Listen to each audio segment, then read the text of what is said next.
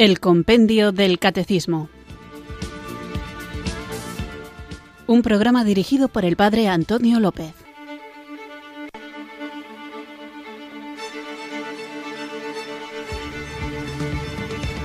Muy buenas tardes, queridos oyentes de Radio María. Recibido un cariñoso saludo desde Irurzun, en Navarra, quienes sintonizáis una tarde más esta emisora de la Virgen, esta radio que cambia vidas, Radio María, para acudir a nuestra cita diaria con la formación cristiana, formación que vamos incrementando, que vamos haciendo crecer, teniendo como guía a lo que da título a nuestro programa y que hace de guion que va marcando las pautas, que va diciéndonos en qué dirección debemos poner la atención de nuestra reflexión, que es el compendio del catecismo. El compendio del catecismo es una herramienta fácil, accesible, comprensible para entender cuáles son las verdades que nos salvan, las verdades que Jesucristo ha revelado y que el Espíritu Santo, guiando a su iglesia, nos va haciendo conocer de manera plena.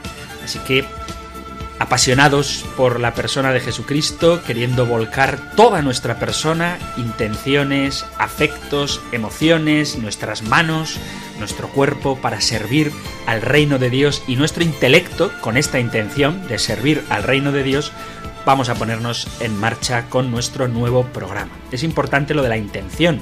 Nosotros espero que nuestros oyentes, los oyentes de este espacio, pues no quieran ser más listos que los demás. No se trata de una formación meramente intelectual para demostrar con erudición qué conocimientos tan específicos tenemos a propósito del Evangelio, sino que de lo que se trata fundamentalmente es de conocer para vivir esto que nosotros creemos, vivirlo y de esta manera compartirlo, haciendo que la gente se sienta atraída por la belleza de la doctrina y las transformaciones que esta doctrina provoca en la vida de quienes la siguen y cuando toca, y toca muy a menudo, defenderla, defenderla de los ataques infundados, saber distinguir también el trigo de la cizaña, porque hay críticas que a veces se pueden hacer que son una ocasión para mejorar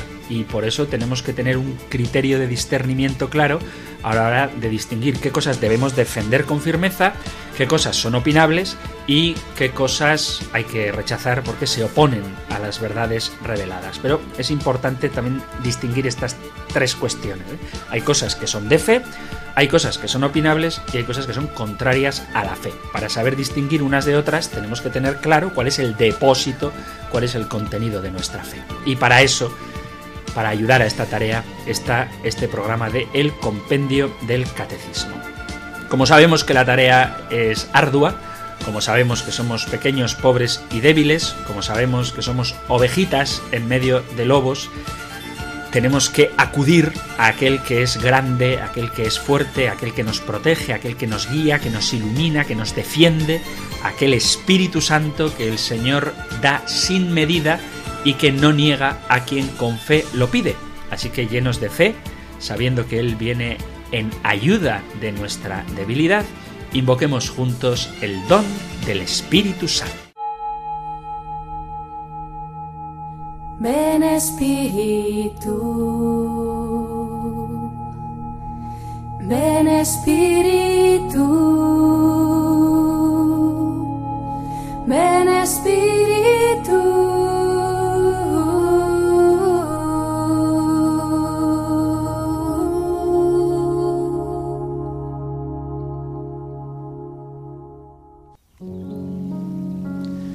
Ven Espíritu Santo llena mi vida. Tú sabes que a veces mi corazón está lleno de cosas que aunque yo creo que son buenas, en el fondo me alejan de ti.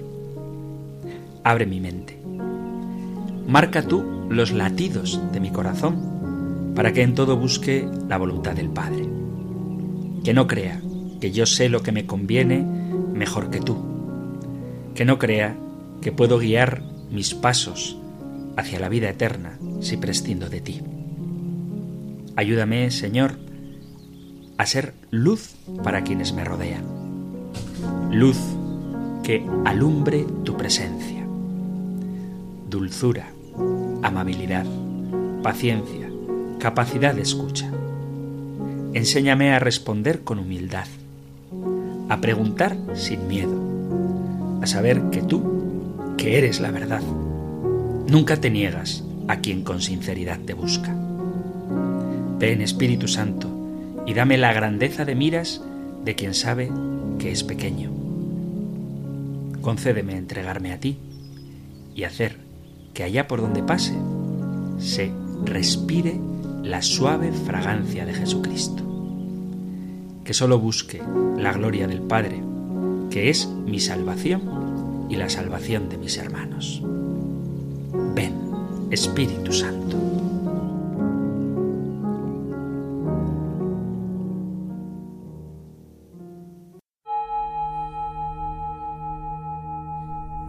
Espíritu, ven Espíritu,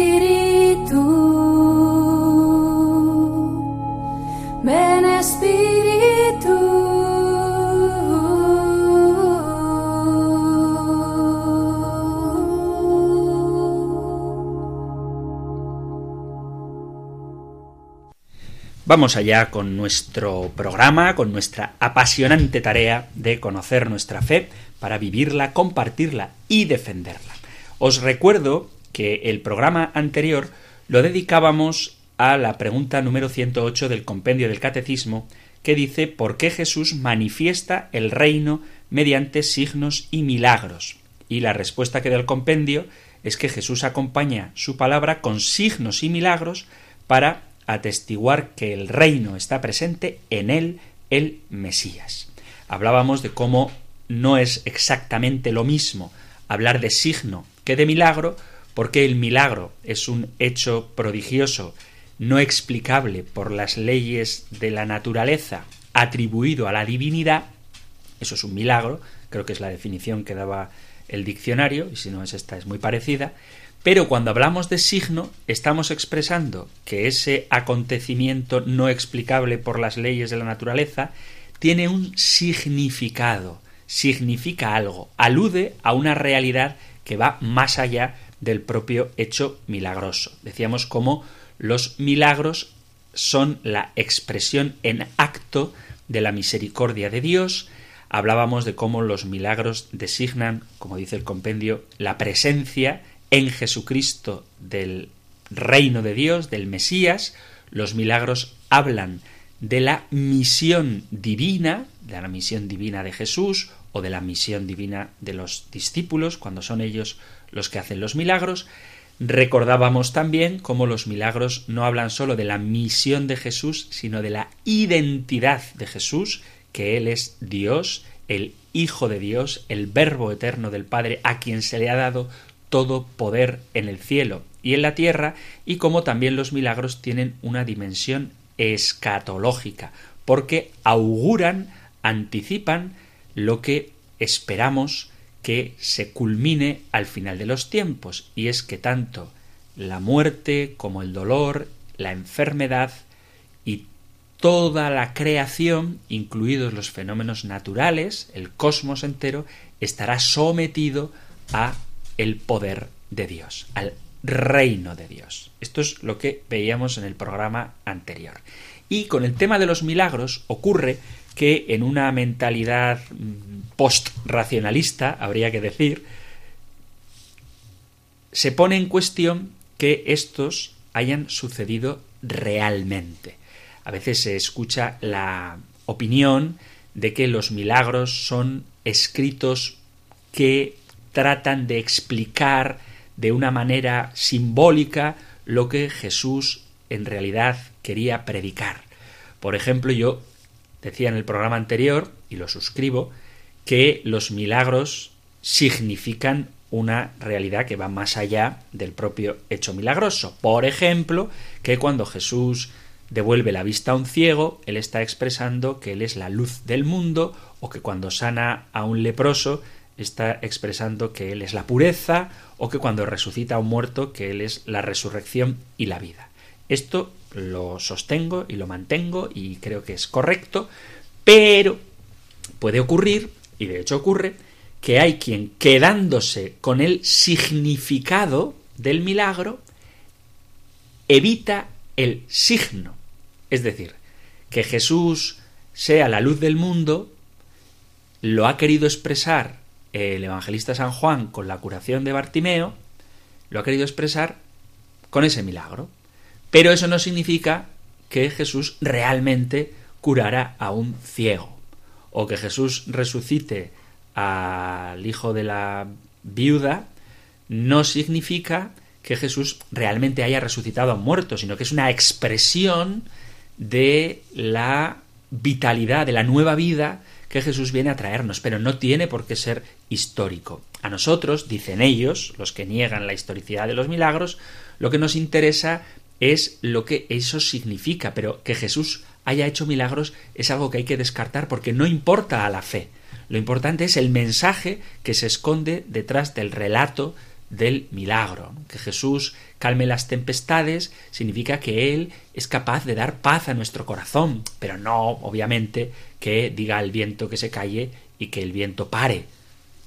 Esta es una idea bastante extendida y vamos a tratar hoy, si os parece, de este tema. Vamos a hablar de si se puede afirmar históricamente que Jesús hizo milagros o si son simplemente relatos mitificados para expresar una realidad no histórica, sino espiritual de Jesús. Por si acaso alguien ha perdido el contexto de lo que estoy diciendo, Jesús hizo milagros y hay que dar un valor histórico a los milagros. Es verdad que cada milagro tiene una enseñanza, porque los milagros, también lo dice el compendio, dice si bien cura a algunas personas, Él no ha venido para abolir todos los males de la tierra, sino ante todo para liberarnos de la esclavitud del pecado. Es decir, Jesús no es un sanador y punto. O sea, no pretende únicamente, únicamente que el hombre obtenga la salud del cuerpo, porque al final, cuando uno obtiene un milagro y se cura, es verdad que más tarde o más temprano o vuelve a enfermar de lo mismo o enferma de otra cosa. O aunque no enferme de nada en concreto, aunque uno haya recibido una sanación milagrosa, acabará muriendo de viejo. En el mejor de los casos. Eso significa que si Jesús únicamente ha venido a sanar los cuerpos, no está dando una respuesta a la sed de vida eterna que el hombre tiene. Entonces, las curaciones milagrosas son una expresión histórica, real, pero una expresión de una vida nueva que Cristo ha venido a traernos. Entonces, las dos realidades, tanto la realidad histórica como la realidad de signo de los milagros, hay que entenderlos bien. Por eso vuelvo a repetir que vamos a dedicar parte de nuestro programa, yo creo que todo, a ver si los milagros son acontecimientos históricos o son simplemente una mitificación que pretende transmitir una enseñanza. Una de las objeciones más común entre aquellos sabios y entendidos a quienes no se les revelan las verdades del reino, según dice Jesús, digo que una de las objeciones de los que se llaman a sí mismos eruditos a propósito de la credibilidad de los milagros de Jesús es que a veces aluden a historias y mitos de otras religiones de los primeros siglos de, pues de Egipto o de Roma o de Grecia, que viene a ser más o menos lo mismo, diciendo que también en esas religiones, en esas tradiciones religiosas, se habla de milagros y que por lo tanto lo que Jesús hizo, o lo que narran los evangelios de lo que Jesús hizo, no es más que una transposición de esas tradiciones religiosas anteriores al Evangelio, porque hay elementos muy comunes, muy similares. Por lo tanto, tiene más sentido asumir, dicen ellos, que las historias de los milagros enseñan verdades teológicas mediante relatos ficticios. Y es curioso ver con cuánta frecuencia es común, incluso entre gente estudiosa, repetir la acusación de que los milagros del Evangelio suenan como las leyendas de otras religiones antiguas, cuando en realidad quienes hacen estas afirmaciones demuestran ni haber estudiado esos relatos antiguos, ni desde luego conocer ni compararlos con el Evangelio. Con mucha frecuencia, por ejemplo, seguro que lo habéis oído, sobre todo en el entorno de la Navidad, se habla de que ha habido muchos nacimientos virginales y muchas historias de resurrección en el panorama religioso antiguo. Sin embargo, la mayoría de estos supuestos paralelos con nacimientos especiales implican siempre relaciones sexuales humanas ordinarias emparejadas con la simple creencia de que una de esas personas involucradas en esa relación sexual ordinaria en realidad era un dios o una diosa disfrazado, dios de incógnito. También se dice de Alejandro Magno, en una de sus leyendas, que hacía milagros, pero hay que entender que esas leyendas de Alejandro Magno han aparecido casi un milenio después del propio Alejandro Magno. Y en el caso de la resurrección hay historias acerca de dioses o diosas que morían y cada año resucitaban y que con frecuencia esto ocurría en las temporadas de cosecha y de siembra. En ocasiones, los escritores antiguos grecorromanos utilizaban términos metafóricos para hablar de la restauración de la salud de alguna persona gravemente enferma o de la restitución al estado de gracia a quien había caído en desgracia por algún tiempo.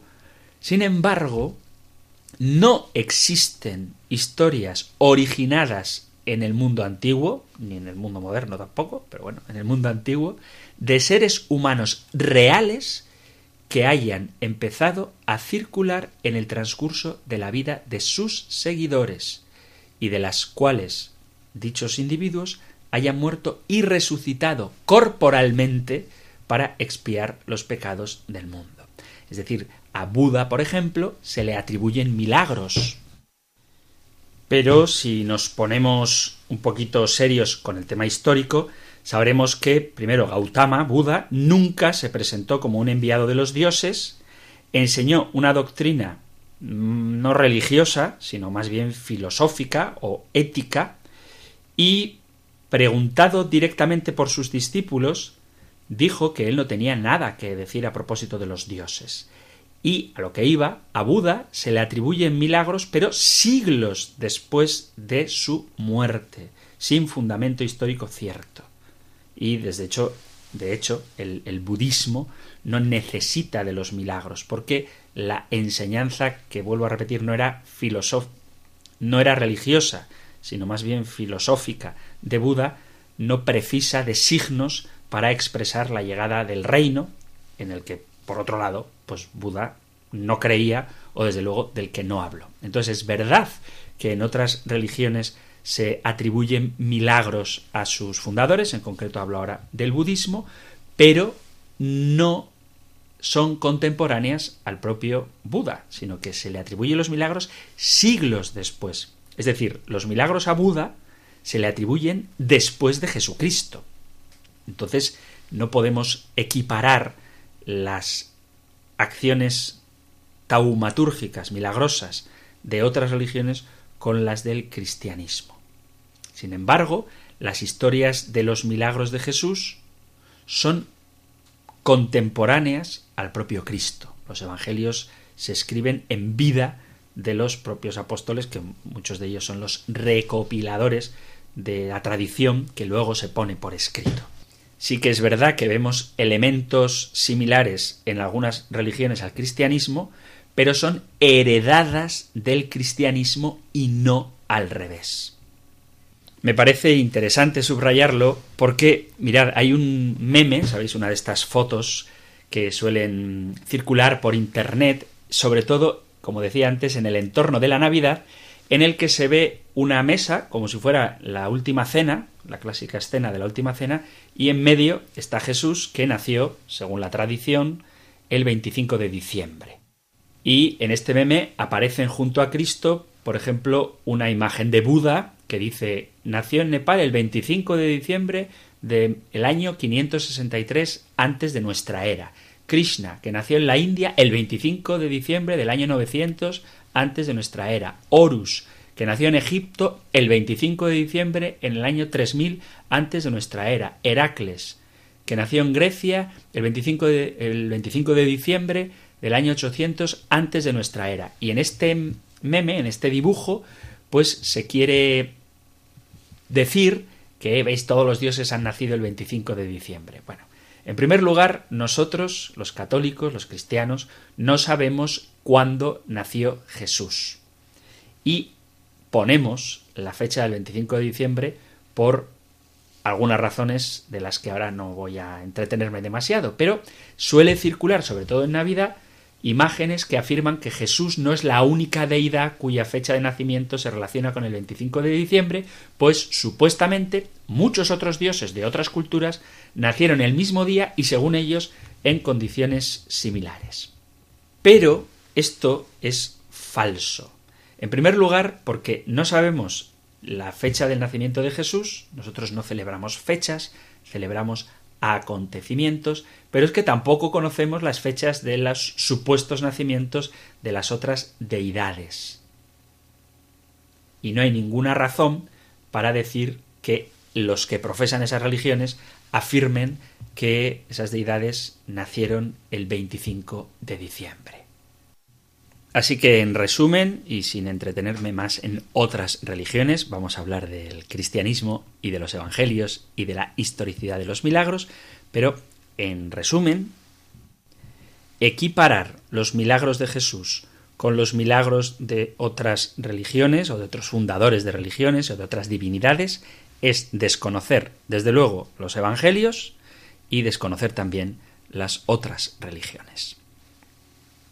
Sin embargo, para hacer un acercamiento un poco serio al tema de los milagros, hay que decir, Biblia en mano, que Jesús no tuvo la exclusiva de los milagros, porque en el Nuevo Testamento aparecen milagros obrados por otras personas, tanto curaciones, incluso resurrección de muertos o exorcismos los discípulos de Jesús, el propio San Pablo, e incluso un personaje desconocido que aparece en el Evangelio de Lucas realiza este tipo de actividades. Acordaos, en Lucas 9, capítulo 9, versículo 49 dice, Entonces Juan tomó la palabra y dijo, Maestro, hemos visto a uno que expulsaba demonios en tu nombre y se lo hemos prohibido porque no anda con nosotros. Jesús le respondió, no se lo impidáis, el que no está contra nosotros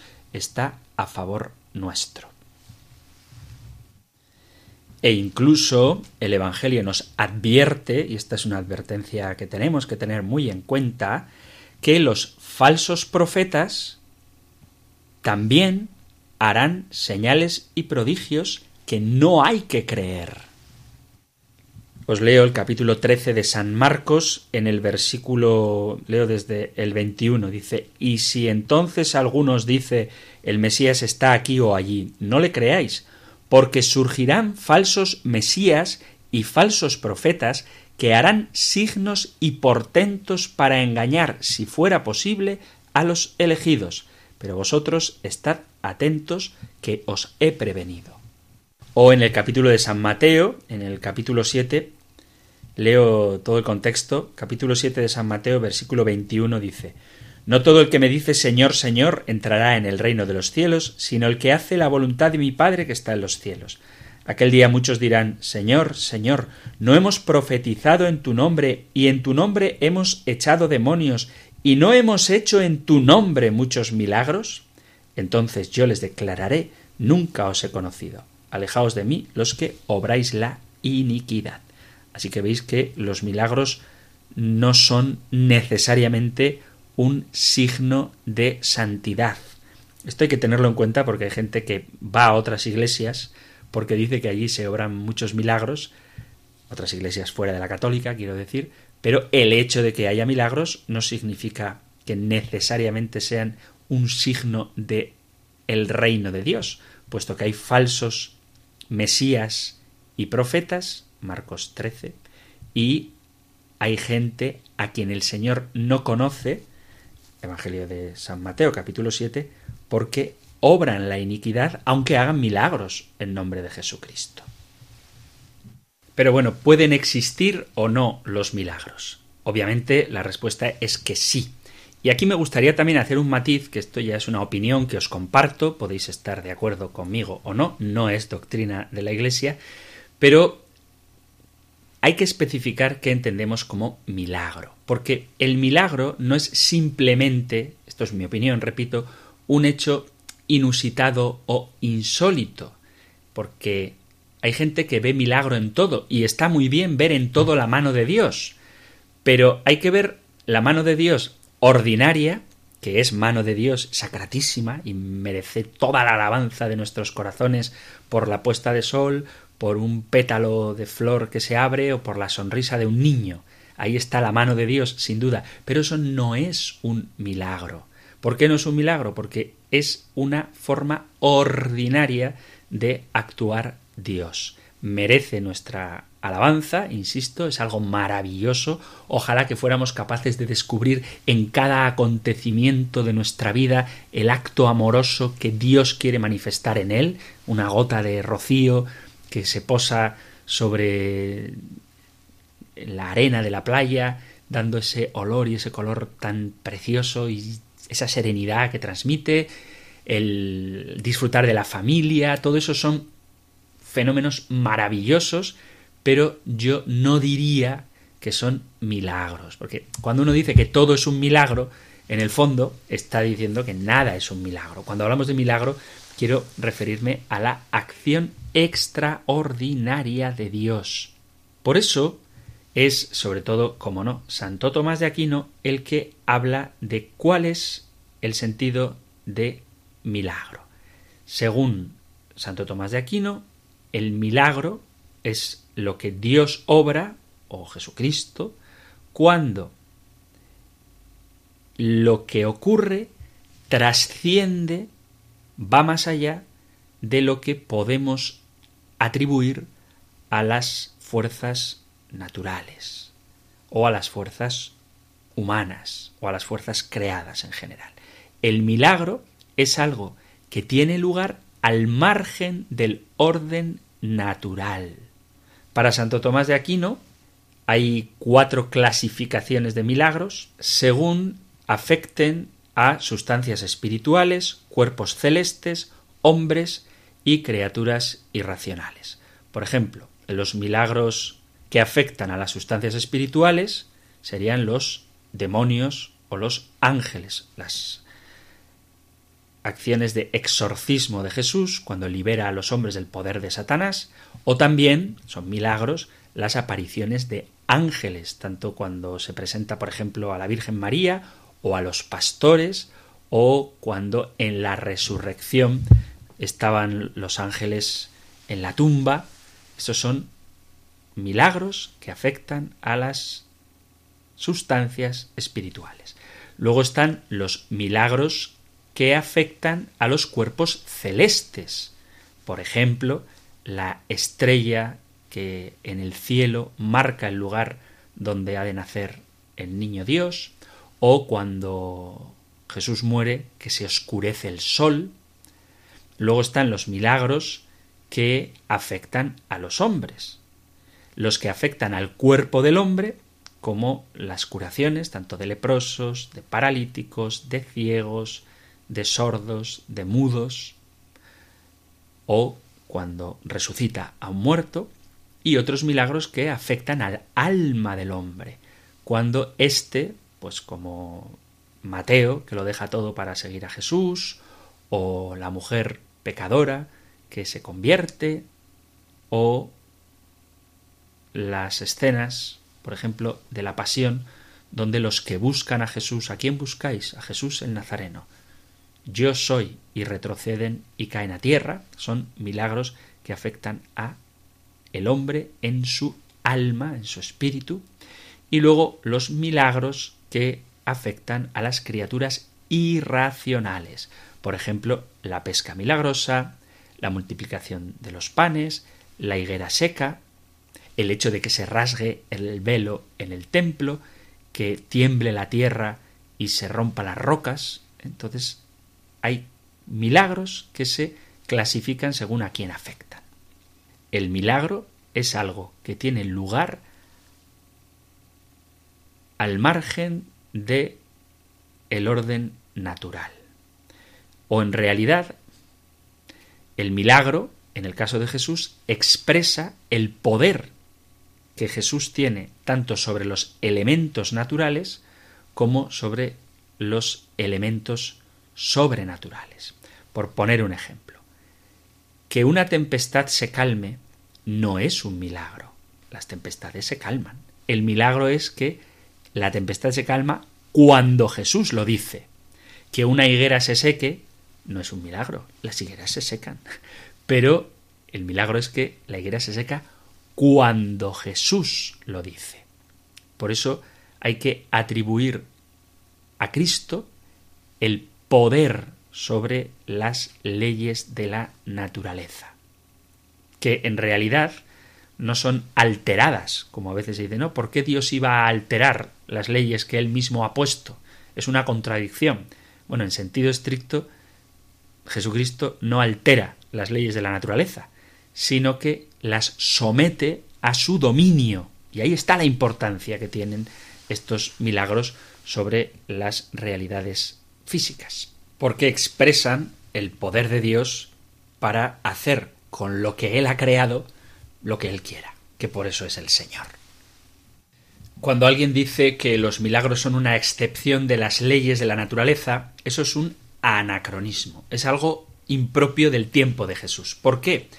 Porque en tiempos de Jesús no se cuestionaba la posibilidad de los milagros, ni tampoco se conocían, como de paso hay que decir, se conocen ahora, las leyes de la naturaleza a la perfección para saber qué cosas las sobrepasa o qué cosas las viola. Por otra parte, no hay ninguna ley científica que nos pueda dar con seguridad cuáles son los límites de las leyes naturales, sino que se sospecha que las conocemos más bien poco, provisionalmente y muy limitadamente. Por lo tanto, no es legítimo tomar como punto de partida para hablar de los milagros de Jesús la idea de que existen unas leyes inquebrantables de la naturaleza y que a partir de estas el que cree venga a decir que Dios se manifiesta quebrantándolas y el hombre incrédulo diga que esas leyes no se quebrantan jamás. Vuelvo a repetir, el acontecimiento es importante no por lo que sucede, sino por el momento en el que sucede. El hecho es que en la Sagrada Escritura los elementos prodigiosos se producen por causa natural. Por ejemplo, cuando se abren las aguas del mar en el Éxodo, en el capítulo 14 del Éxodo, dice que envió Dios un viento que apartó las aguas. Y si os ponéis a buscar, veréis como sí que hay un viento que sopla fuerte, que hace que baje el nivel del mar y que incluso se pueda ver hasta la arena que hay debajo del agua y se pueda transitar a pie enjuto. Bueno, el hecho no es que haya una explicación racional que nos dé un argumento científico climatológico de cómo es posible que un viento separe las aguas del mar o seque las aguas del mar. El prodigio es que eso ocurre en el momento en el que Dios quiere que ocurra. Si pedimos a Dios que llueva, después de un largo tiempo de sequía, pensemos en Elías, por ejemplo, pues eh, que llueva no es un milagro en el sentido que estamos hablando, no es un milagro que llueva, el milagro es que llueva cuando nosotros pedimos que lo haga, o mejor dicho, cuando Dios quiere que suceda. Porque los milagros, y esto vuelvo a repetirlo, que es el resumen brevísimo del programa anterior, son, ante todo, una señal evidente de la llegada del reino de Dios. Y Dios puede, y de hecho lo hace, servirse de todos los elementos naturales para manifestarse. De hecho, a veces el Señor utiliza los medios más insospechados y los más pobres para manifestar su grandeza. A este propósito vamos a hacer una pequeña pausa musical. Digo a este propósito porque la canción que vamos a escuchar habla de cómo el Señor utiliza elementos pobres para hacerse presente. Incluso menciona el milagro de la burra de Balaán, a la que el Señor permite hablar.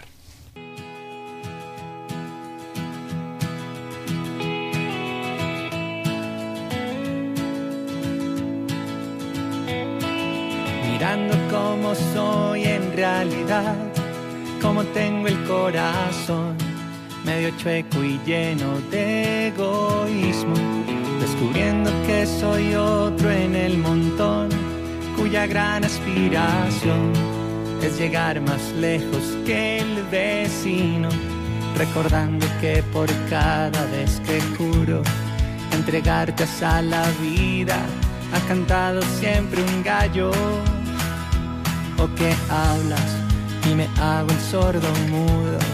Es que hoy quiero alabarte de este modo tan extraño. Gracias por Pedro, gracias por Jonás, gracias también por la burra de bala. Gracias por ser experto en soportar a los que no somos tan buenos y con todo pretendemos hablar de ti a la humanidad.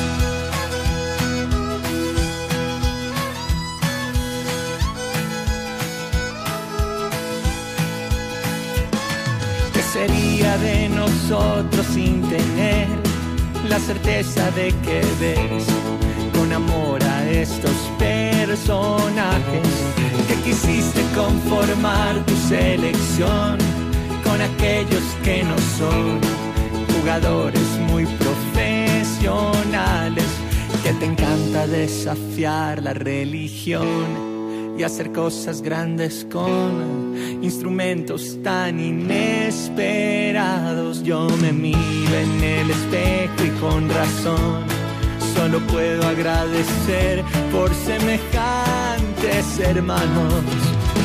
Gracias por Pedro, gracias por Jonás Gracias también por la burra de bala. Gracias por ser experto en soportar a los que no somos tan buenos. Y con todo pretendemos hablar de ti, hablar de ti. Gracias por Pedro, gracias por Jonás, gracias también por la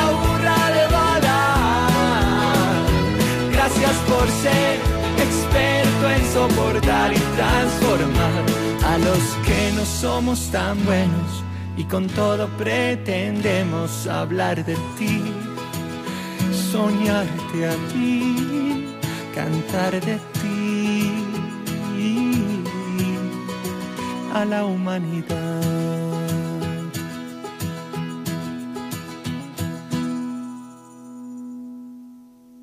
Estás en Radio María escuchando el Compendio del Catecismo, nuestro espacio diario de formación de lunes a viernes, de 4 a 5 de la tarde, una hora antes, y nos escuchas desde las Islas Canarias, donde vamos repasando las preguntas y respuestas del Compendio del Catecismo, y hoy estamos dedicando nuestro tiempo a hablar de los milagros. ¿Cuál es el sentido que tienen los milagros y si tiene sentido, valga la redundancia, hoy por hoy hablar de milagros. Hemos visto cómo el milagro es una acción extraordinaria del Señor y que tiene un significado. Hemos visto cómo Dios puede actuar tanto en los seres espirituales, ángeles y demonios, en los acontecimientos cósmicos, estrellas, cielo que se oscurece, hemos visto cómo actúa en los hombres, tanto en su cuerpo como en su espíritu, y cómo actúa también en los elementos naturales, la tempestad, la higuera, los peces, la multiplicación de los panes, y todo esto expresa la soberanía del Señor. Pero me doy cuenta de que estamos avanzando el programa y todavía no he dicho nada de la historicidad de los milagros. Sí que hay que destacar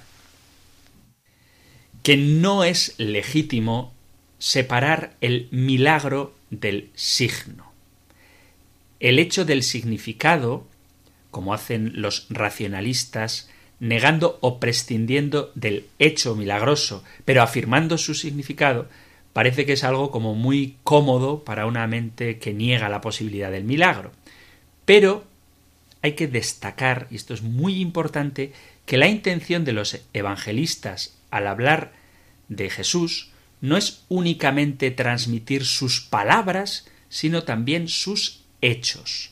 Los milagros ocupan un lugar tan importante en los evangelios que cuesta mucho admitir que sean meramente una ficción literaria. Si cogemos los evangelios y prescindimos de los episodios de la pasión del Señor, dejamos la pasión aparte, los relatos milagrosos son casi, literalmente, la mitad de todo el Evangelio. De hecho, cuando el evangelista Mateo resume la actividad de Jesús, Mateo 4:23 dice, recorría toda Galilea enseñando en las sinagogas, predicando el Evangelio del reino y curando todas las enfermedades y dolencias del pueblo. La enseñanza de Jesús consiste ciertamente en predicar el Evangelio del reino y en curar las enfermedades, de tal modo que la predicación de Cristo es absolutamente inseparable de su acción sanadora. No se puede prescindir de la predicación de Jesús como no se puede prescindir de los actos, de las obras, de los milagros de Jesús, a no ser que queramos prescindir del Evangelio, en cuyo caso, pues habría que hablar de otra cosa. Pero si confiamos en lo que los evangelistas nos han narrado como transmisión del depósito de la fe, de la revelación, la palabra de Jesús y sus obras son inseparables. La predicación de Jesús y sus milagros forman una unidad. El propio Jesús habla de sus milagros como un argumento a favor de que crean en él. Es decir, si Jesús no hubiera hecho milagros, no tendría sentido que argumentara a favor de su credibilidad aludiendo a algo si en realidad no lo hizo. Leo Evangelio de San Mateo capítulo 11, versículo a partir del 20, dice, se puso entonces a recriminar a las ciudades donde había hecho casi todos sus milagros por no haberse convencido, por no haberse convertido. Ay de ti, Corazaín, ay de ti, Betsaida, porque si en Tiro y en Sidón se hubieran hecho las obras que en vosotros hace tiempo se habrían convertido con sayal y ceniza. Pero os digo que el día del juicio le será más llevadero a Tiro y a Sidón que a vosotras. Y tú, Cafarnaum, piensas encumbrarte hasta el cielo, bajarás hasta el abismo, porque si en Sodoma se hubieran hecho las potentes obras que se han hecho en ti, habría durado hasta hoy. Pero os digo que el día del juicio le será más llevadero a Sodoma que a ti.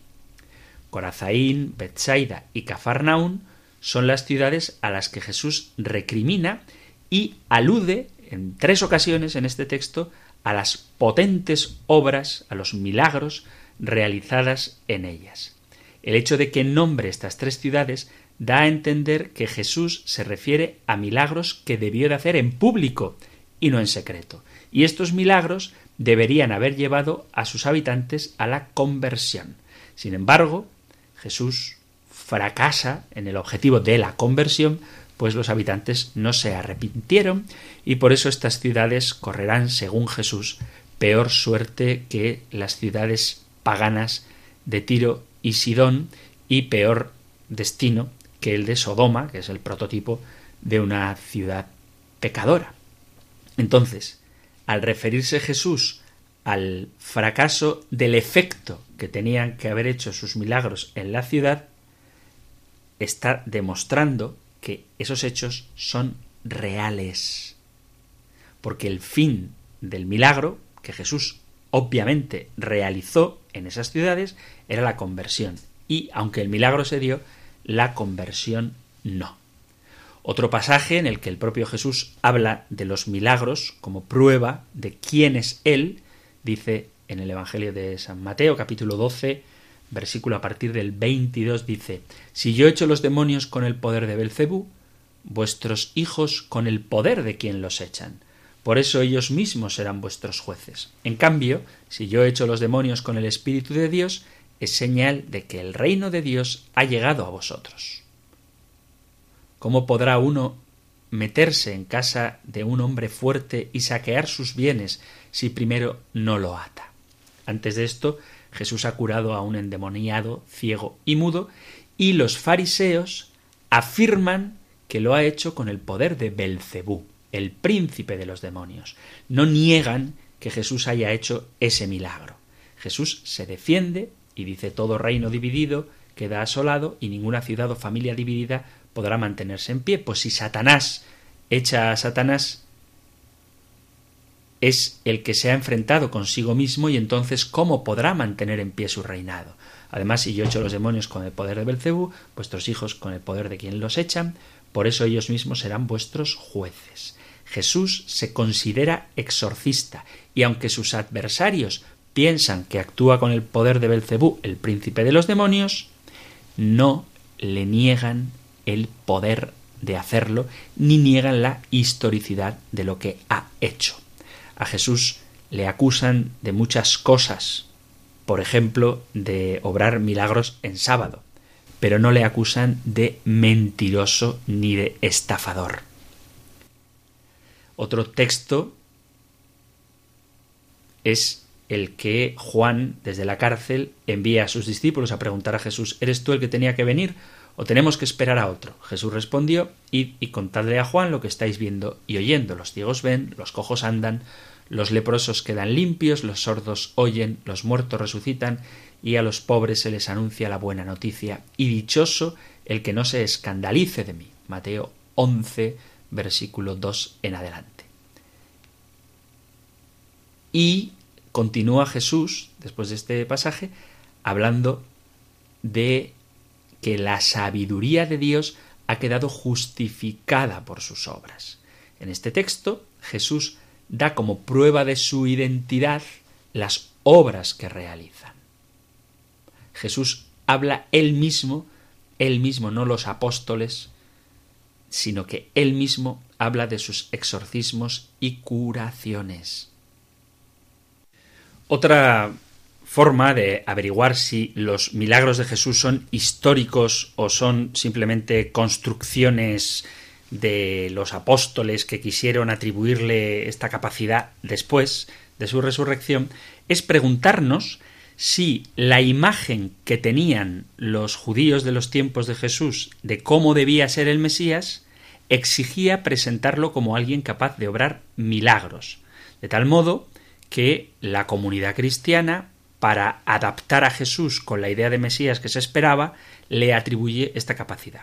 Sin embargo, ninguno de los títulos que el cristianismo primitivo le dio a Jesús implicaba que se le considerara como un taumaturgo que ejerciera su poder sobre posesos y enfermos. El Mesías, el Hijo del Hombre, el Hijo de Dios, rabí, maestro, todas estas cosas que Jesús era, son títulos que ciertamente se le aplican al Mesías, pero quienes le atribuyen estos títulos no necesariamente le tenían que dar la capacidad de hacer milagros.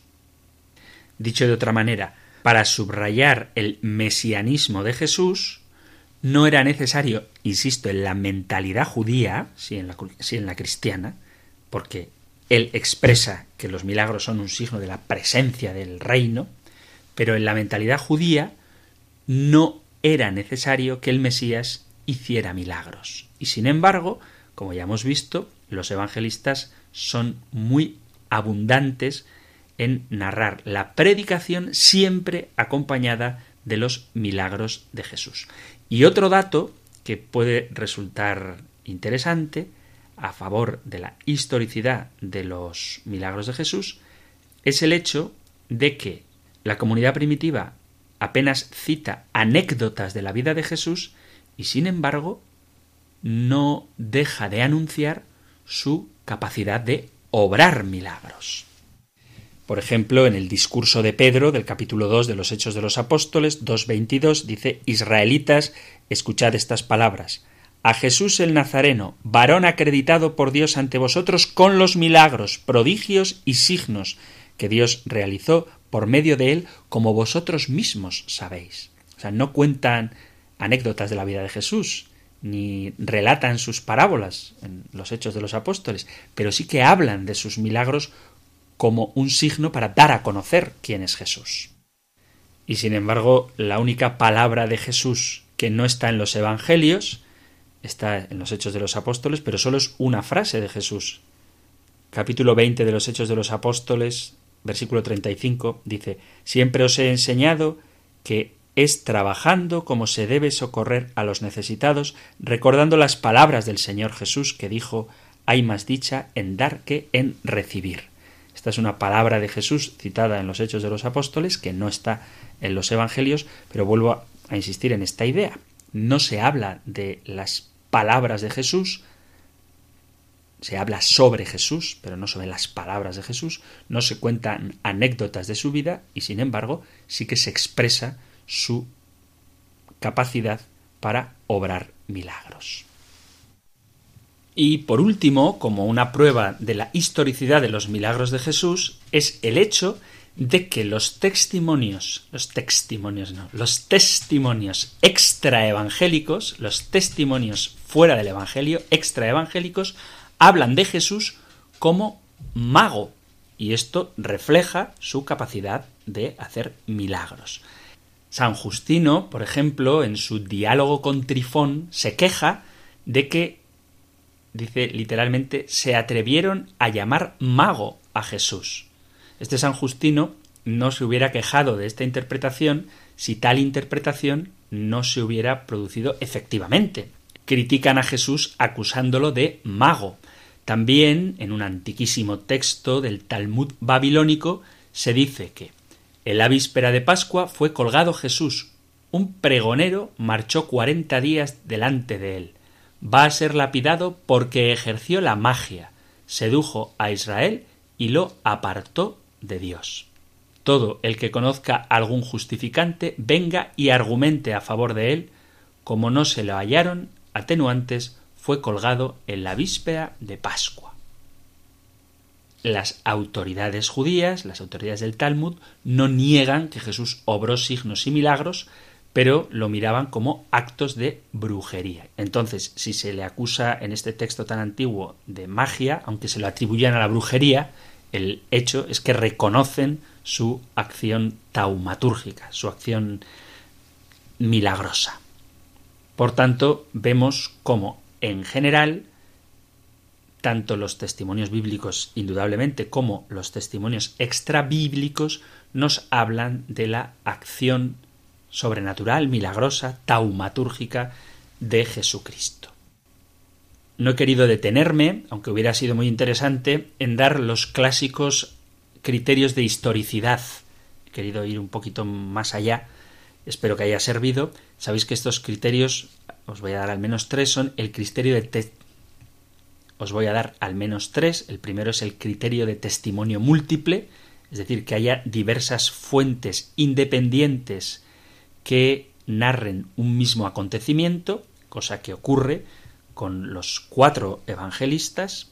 Luego está el criterio de discontinuidad, que dice que se puede considerar como auténtico un relato evangélico cuyo contenido no pueda reducirse a las concepciones del judaísmo o de la iglesia primitiva, o mejor aún a los dos simultáneamente, es decir, que hay una especie de ruptura entre la forma de pensar y el acto milagroso, hay una novedad, y en Jesús ciertamente la hay, y, aunque parezca contradictorio con el anterior, pero es muy coherente, es el criterio de conformidad. Un relato de milagro está más en línea histórica cuanto más conforme está con el mensaje característico de Jesús, con lo que se considera su estilo, sencillez, sobriedad, autenticidad o manifestación del amor.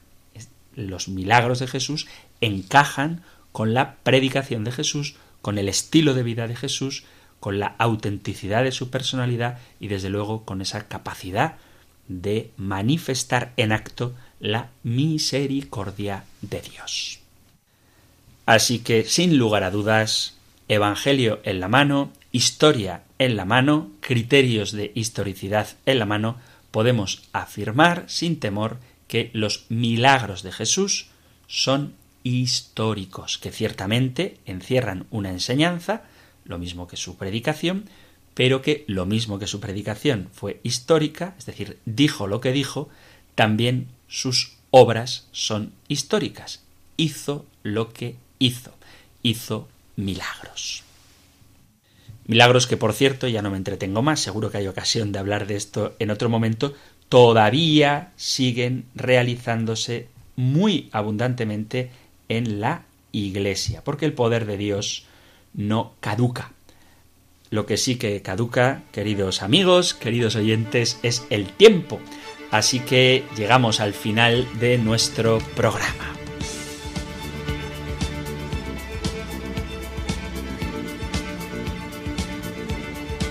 Os recuerdo, queridos amigos, queridos oyentes, que podéis poneros en contacto con él, con el programa, a través de la dirección de correo electrónico compendio arroba compendio arroba o por el WhatsApp en el teléfono 668-594-383, 668-594-383 o compendio arroba radiomaria.es. Terminamos con la bendición del Señor, que no nos falte nunca. El Señor te bendiga y te proteja, el Señor ilumine su rostro sobre ti y te conceda su favor, el Señor te muestre su rostro y te conceda la paz. Muchísimas gracias por estar ahí, gracias por escuchar el compendio del catecismo y si queréis volveremos a encontrarnos en un próximo programa. Un fuerte abrazo.